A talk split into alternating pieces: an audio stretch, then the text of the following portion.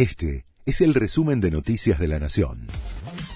La Nación presenta los títulos de la tarde del martes primero de febrero de 2022.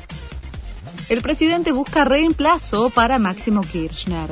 A horas de su viaje rumbo a Rusia y China, Alberto Fernández se reunió con Sergio Massa para decidir quién será el nuevo jefe de la bancada oficialista en diputados. La decisión podría tomarse entre siete posibles candidatos. Cecilia Moró, Leandro Santoro, Victoria Tolosa Paz, José Luis Gioja, Eduardo Valdés, Carlos Heller y Germán Martínez. La coalición cívica denunció a Mena y Camaño por la marcha contra la Corte. Diputados de la agrupación liderada por Elisa Carrió acusaron al secretario de Justicia y a la interventora de la AFI del delito de abuso de autoridad.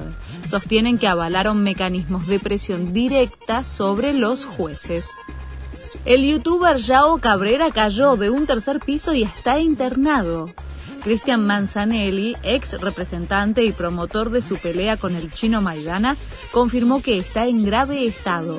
Se cayó cuando filmaba un video, informó Manzanelli. Cabrera estaba en plena preparación para su pelea contra Maidana, que iba a llevarse a cabo el 5 de marzo en Dubái, Emiratos Árabes.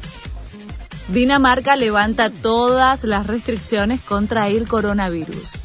Los cubrebocas, el pase sanitario y los horarios reducidos ya son parte del pasado.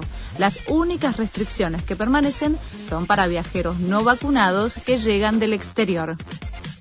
Todo listo para Argentina-Colombia se enfrentan desde las 20:30 en el Mario Alberto Kempes de Córdoba en el partido correspondiente a la decimosexta fecha de las eliminatorias sudamericanas de cara a Qatar.